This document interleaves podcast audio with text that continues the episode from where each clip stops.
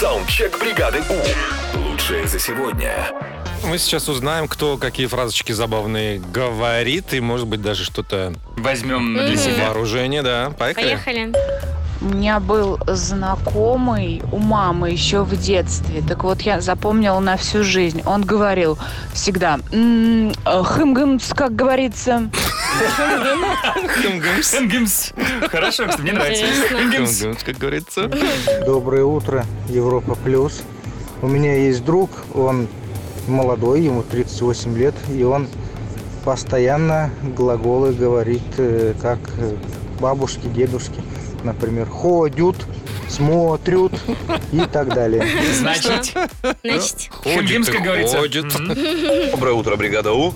У меня друг всегда говорит, э, нак- например, когда выходит с улицы, спрашиваешь у него, сколько там температура на улице, он говорит, плюс 700-900.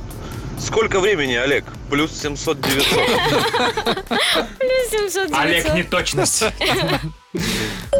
Доброе утро, Европа Плюс. Доброе утро, Бригада У. Есть у меня один очень старый, хороший дружище, который всегда говорит «Спасидло».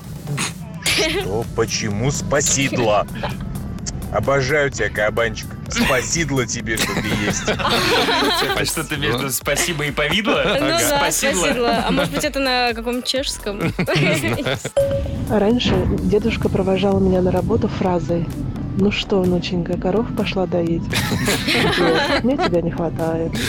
А, А мой знакомый во всех непонятных ситуациях говорит, так-то ну так, если да, конечно, а если в случае чего, так вот тебе и пожалуйста.